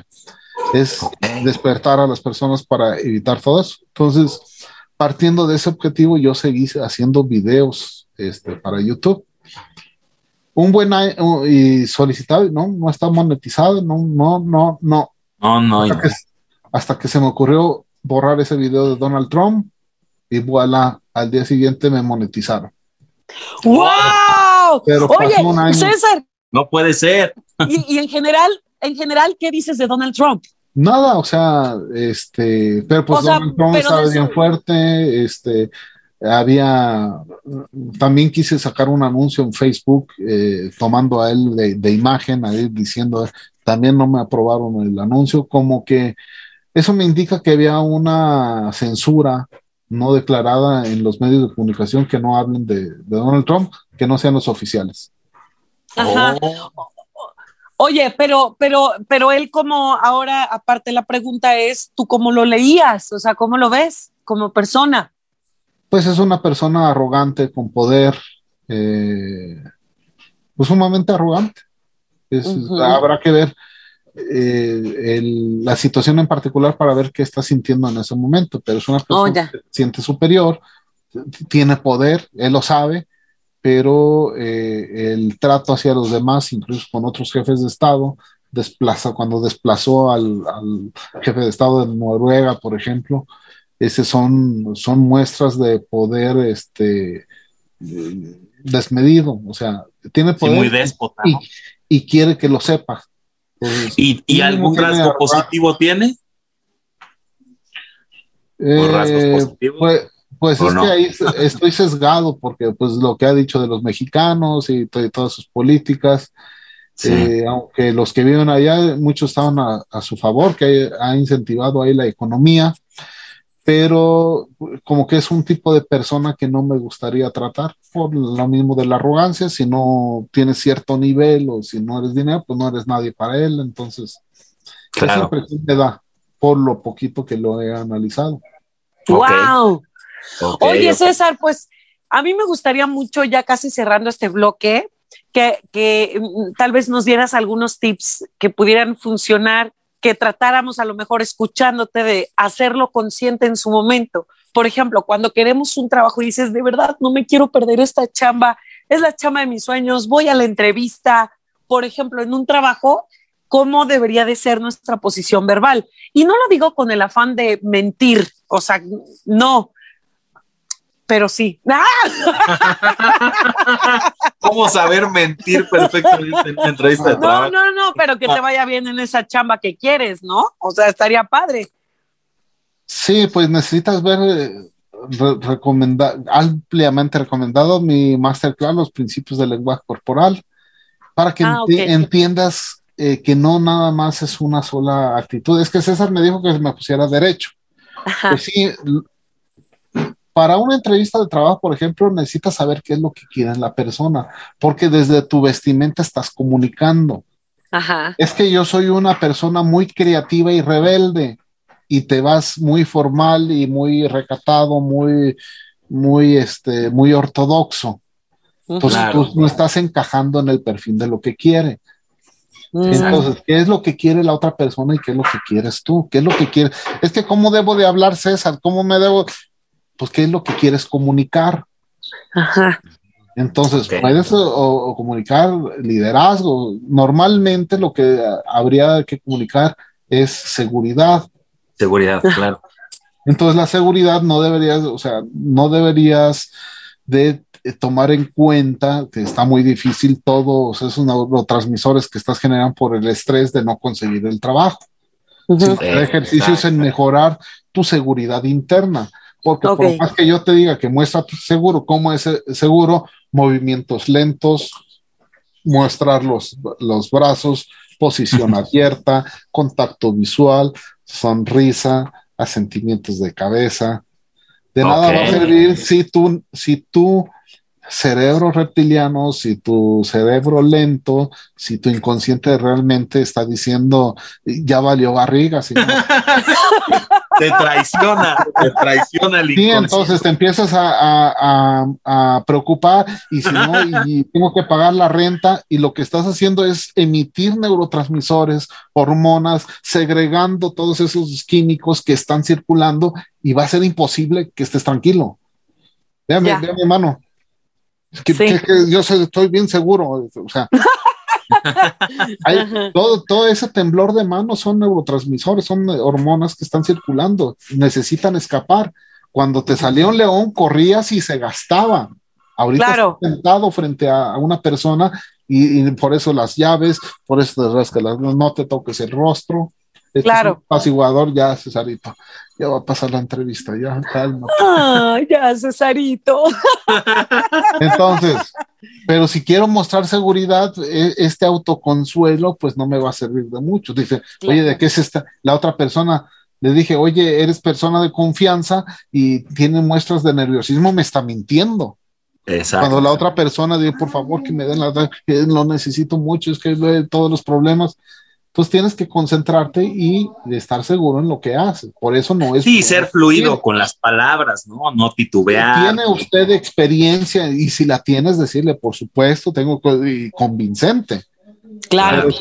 no, voy a decir que tengo más experiencia para que se te va a notar y te van a, dar señales de mentir. Claro. La otra persona no sabe cómo, no sabe por qué, no sabe si porque se rascó la, barbilla, si porque se acarició la nariz, si se tapó la boca, pero algo de, dentro de ella dice que no es confiable y no te oh. Ok. Porque todos podemos leer eh, a las personas. Lo que pasa es que no sabemos por qué. Y hay otros signos no verbales que igual son adaptadores culturales y para él significan una cosa y para ti otra. Y tú crees que para todos significan lo mismo. Entonces, por eso son tan importantes antes de analizar a las personas, antes de saber estos principios, porque si no vas a creer que un eh, movimiento tiene un significado absoluto. Ah, se rascó la nariz, me está mintiendo. y sí, se la rascó porque sí estaba con, con, tiene un mocasín o no sabe si se le está asomando ahí. es el contexto. A mí me pica siempre. Oye, y, entonces aplicaría lo mismo, por ejemplo, para identificar eh, alguna mentirilla o que alguien te está mintiendo. O sea, aplica, yo sé que aplica lo mismo, ¿no? Porque como dices, si esto significa que mientes, pero me picó la nariz y en ese momento lo hice, pues no tiene que ser necesariamente así. Pero también se podría saber así también ya para irnos algo rápido. Es, mucho sobre la repetición, ¿no, César? Como decías. Son pues, los principios, repetición, la congruencia, porque te puede. Entonces, ¿sí, ¿sí fuiste a tal lugar? Claro que sí. ¿O me estás mintiendo? Por supuesto que no. Digo, lo estoy haciendo muy velado, pero, o sea, ya estás agrupando. Entonces vas exponiendo el, el, estímulo y ves cuál es la reacción. En un agrupamiento no puedes tomar un solo signo no verbal como, ah, es que dijo que sí cuando no. A lo mejor él estaba pensando en otra cosa. Claro. Como cuando estás platicándole, ¿sí me estás oyendo? sí.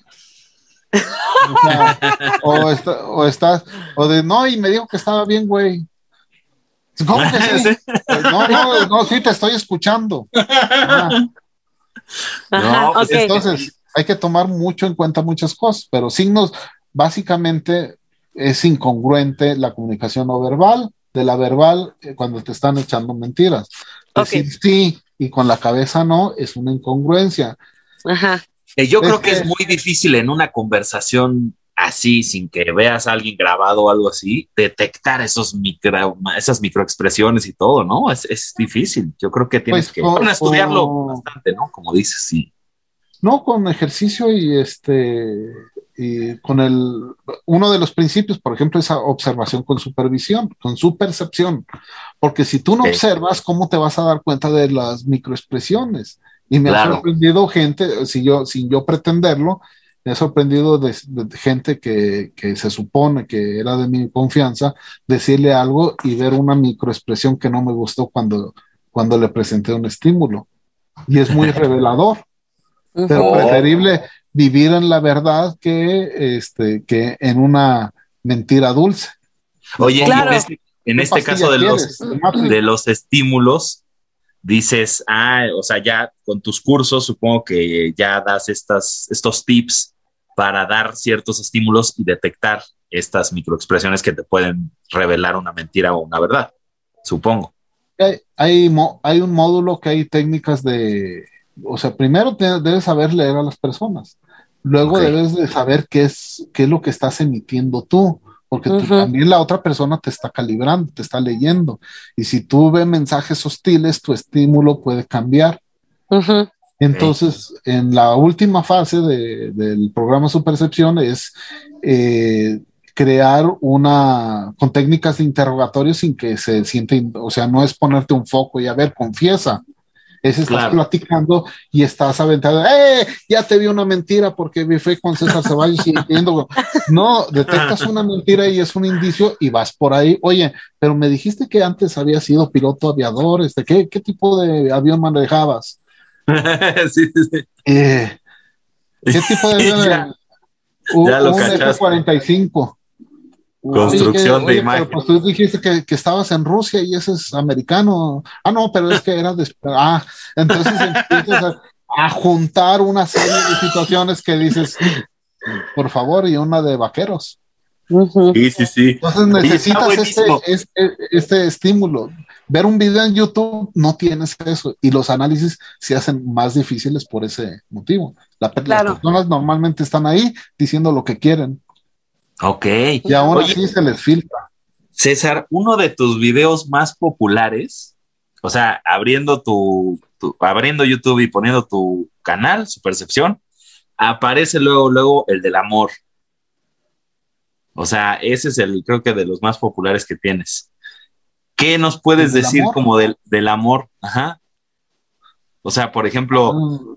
de, de, algunas este, expresiones que hace la gente, o sea, o las mujeres, cómo saber en el coqueteo, ¿no? O sea, digo, a lo mejor esto les parecerá interesante. Sí, hay, hay todo un ritual de hombres y mujeres en el, en el coqueteo y a veces, pues que en estos tiempos no es políticamente correcto pero eh, somos de un pasado evolutivo.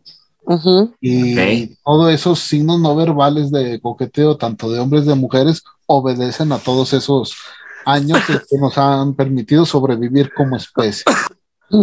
Por ejemplo, una de las, de las cosas que cuando una mujer te coquetea o le gustas es de que se va a acariciar el pelo siempre que se toca el pelo te está coqueteando, no hay que ver el contexto, por eso es interesante los principios. Tocarse el pelo también es un apaciguador cuando la mujer está nerviosa, tiene todas esas hormonas neuroquímicos que tiene, tienen que ser liberados y hay una actividad repetitiva, tocarse el pelo. Sí. Pero ahora te ve a ti y se toca el pelo, está, está diciendo, mira, soy una mujer sana, el pelo es un signo no verbal de, de, que está sano, no estás enfermo. Oh, también le estás aventando las feromonas, también puedes estar eh, mostrándole tus partes erógenas. Oh. Eh, hay muchos signos no verbal, la de la cabeza, muérdeme papi. no soy una amenaza. También el hombre tan puede ser. ¿Qué hace el hombre de acicalamiento? Se acomoda la corbata. Ah, Siempre que se va a acomodar la corbata, no, se está acicalando, se está viendo presentable. ok. hay contacto visual, entonces, pero todo va dependiendo del estímulo y de, pues puedes confundir la mirada y era la muchacha de atrás o el muchacho de atrás. Sí. Entonces, hay todo un signo no verbal de rechazo o, la proxémica. Te puedes acercar y si la otra persona también se acerca, ya hay una química. La proxémica es el estudio de, de, los espacios en la, en la sociedad, en, los humanos. Entonces, nos acercamos a los que nos atrae, nos alejamos de lo que nos, nos atrae. Das un paso adelante y ella da un paso atrás, un signo no verbal de que no está interesada. O te estás acercando mucho a su zona eh, social, a su zona personal. Todavía no te has ganado ese derecho. Entonces tienes, es un estira y afloja estar, es un, es un, el cortejo es una aplicación de, la interpretación no verbal que te va a permitir el, tener una pareja. Malinterpretar una señal no verbal significa que te manden a volar. O sea, ya, no, te, no tenías el permiso de acercarse, ya le quieres aventar un beso, pues te va a bajar, evidentemente. Tienes que estar leyéndolo. O si ella te está diciendo que no, y su lenguaje no verbal también te lo está diciendo, ¿qué haces ahí, mi chavo? O sea, ya te lo está diciendo, bye.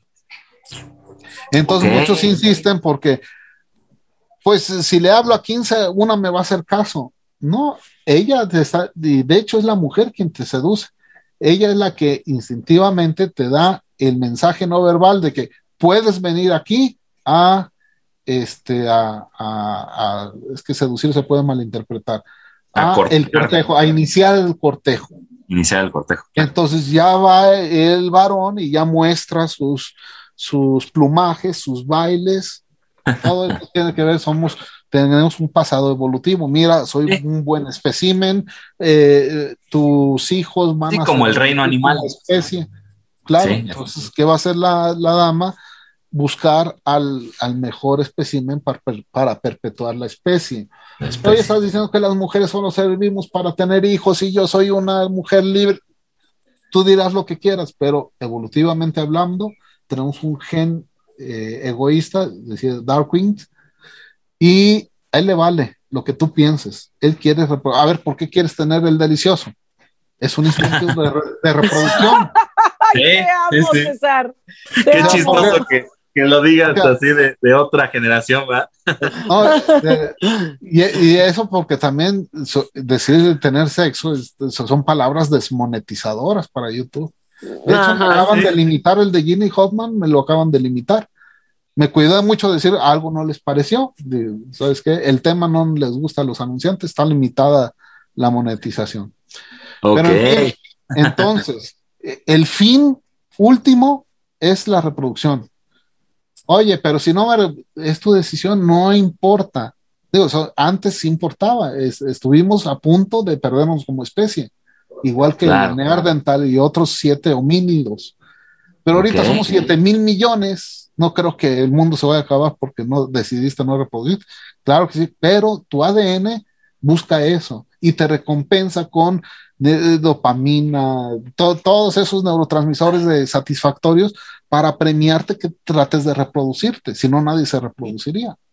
Claro. Entonces, Ok. está, está sucumbiendo a lo- eh, el ADN que ya tenemos, al, al instructivo que ya tenemos. Entonces, todo ese ADN, la mujer espera cierto comportamiento de ciertos hombres y los hombres eh, esperan cierto comportamiento de ciertas mujeres. Otro tip, la pupila. La pupila se dilata cuando algo nos agra- agrada y la pupila se contrae cuando algo nos desagrada. Si cuando estás con esa personita notas que se le dilata la pupila, es que tú le gustas. Sí, claro. sí, es bueno. ¡Ay, qué romántico! Oye, Ese- hay que ver el Oye. contexto. Oye, César, es que con- conmigo se le, se le hizo la pupila más. Pues sí, pero le aventaste un flash de este vuelo y pues la estás encandilando. Pues, o sea, Sí. el Ajá. contexto también lo es todo. no es todo. Claro. Oye, pues de verdad que ha sido un gustazo platicar contigo, César. Eh, ya como para ir darle, irle dando cierre al podcast. ¿Quieres platicarnos de tus cursos, por favor, que impartes, cómo, cómo funciona, todo? Platícanos un poquito de tu canal. ¿Dónde, o sea, te, en- ¿Dónde te encontramos? Absolutamente todo, César, porfa. Sí, tengo mis redes sociales, César-Ceballos, en Instagram, en ¿qué más? En Twitter, Twitter es César-Ceballos, en YouTube, eh, si lo pueden poner en el buscador ahí con su percepción, super percepción, pero con una sola vez, su percepción. Eh, Ahí va a salir mi canal, o César Ceballos Lenguaje Corporal, es mi, lengua- es mi canal secundario que no he tenido tiempo de hacer nuevos capítulos porque pues tengo que ver acá lo de lo de la firma de contadores que no para es eh, Ok. el lenguaje corporal no es mi modus vivendi pero es algo que me apasiona y es tengo los motivos para enseñarlos ya después que YouTube empieza a dar una ayudadita pues ya empiezas a a tener, tener un poquito más de incentivo para estarlos haciendo más periódicamente Claro. eh. En mi página cesarceballos.com, ahí hay información de los cursos. Los cursos normalmente no están abiertos todo el tiempo. Hay un periodo de inscripciones que curiosamente el día de hoy finaliza. Ahorita estamos promocionando el programa completo de su percepción. Eh, eh, quizá en la próxima semana abra un, un nuevos espacios para el programa completo consta de eh, tres fases. La fase de conecta, la fase de proyecta y la fase de transforma. Conecta, esto es resultado de más de 15 años de estar estudiando el neurolenguaje y antes ah, daba eh, cursos de cómo detectar mentiras con el lenguaje corporal, pero Ok. con una clase no, eh, me di cuenta que muchas personas no entendían bien, oye, pues no salí detectando mentiras. De hecho, no hay una técnica infalible para detectar mentiras, ni No, al claro. más experimentado. eh, Ni siquiera el polígrafo. el polígrafo mucho más, porque también depende. El polígrafo nada más te va a decir si estás nervioso o no.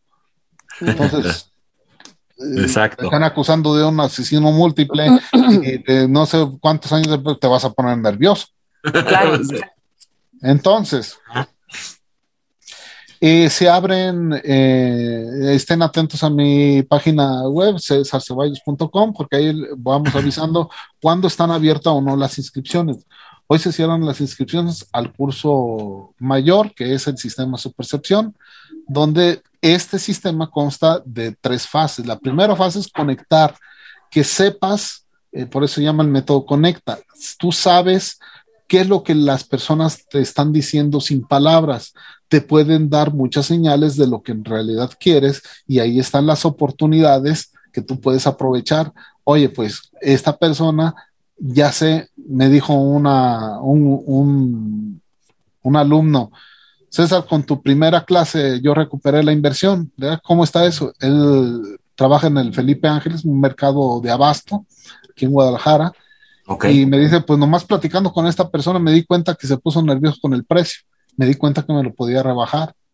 Entonces yo fingí que no, que él lo quería en ese momento y lo presioné para que me rebajara. Me acuerdo bien que me dijo, ¿y cuánto fue? Yo esperaba que, no, 50 centavos. Así, sí, pero yo compro por toneladas. Ah, pues sí, Wow. ahí sí vale la pena. fíjate, ahí sí vale la pena. Entonces, con eso pagó ahí el curso. En la segunda fase, que es el de proyecta, tú ya sabes lo que los demás están diciendo con su lenguaje corporal, pero tú sabes lo que tú transmites, qué posiciones te dan autoridad, cómo actuar en una negociación, cómo actuar en una en oratoria, liderazgo, y muchos también les gusta mucho el módulo de vende y convence identifica señales de compra, identifica señales de venta, cómo tener el paralenguaje más de 10 tonos de voz para conseguir la venta. No es lo que dices, sino la manera en que lo dices, la tonalidad, la frecuencia, el volumen, tiene mucho impacto en tu, en tu interacción. Y el último módulo, que es el transforma, que ya sabes lo que tú estás transmitiendo, ya sabes lo que las otras personas están transmitiendo, los casos especiales como son las personalidades peligrosas, que si bien no vas a leer un sentimiento de culpa, lo que debes de leer en estas personas es la ausencia de sus sentimientos. O sentimientos fingidos. Pues ahí ya les, con técnicas de, de interrogación, cómo influir, eh, saber eh, aplicar los gatillos mentales o los gatillos de influencia con tu lenguaje corporal y a detectar mentiras por medio de, ahí sí ya con todo este conocimiento vas a entender muchas cosas. Excelente. César, muchísimas gracias, te amamos. Muchas gracias, Lulu, por tus palabras. Gracias, Diego, por tus palabras y la invitación y aquí estamos a sus órdenes. Sigan siendo neurofans y ahorita espero que su amable audiencia eh, con estos consejos este, aumente esta super percepción, pero que use estos superpoderes de neurolenguaje para el bien. Para el bien, eso es todo. Así que muchísimas andan haciendo cursitos de, de, autosanación y no sé qué tanto y usan estos poderes para el mal. Exacto, La, línea es muy delgada, así que pues ya lo saben a todos los suscriptores y a toda la gente bonita que nos escucha en ALB y recuerden que así lo vemos. Mi nombre es Lulu Coutinho, estuvo con nosotros César Ceballos y tú eres mi querido Diego, Judes. Nos vemos hasta la próxima, muchas gracias, suscríbanse por favor al canal, denle like, compartan y dejamos también las redes de, de, por supuesto, César Ceballos. Muchas gracias César, hasta la próxima. Gracias. Nos vemos. Gracias, César. Bye. Bye. Bye.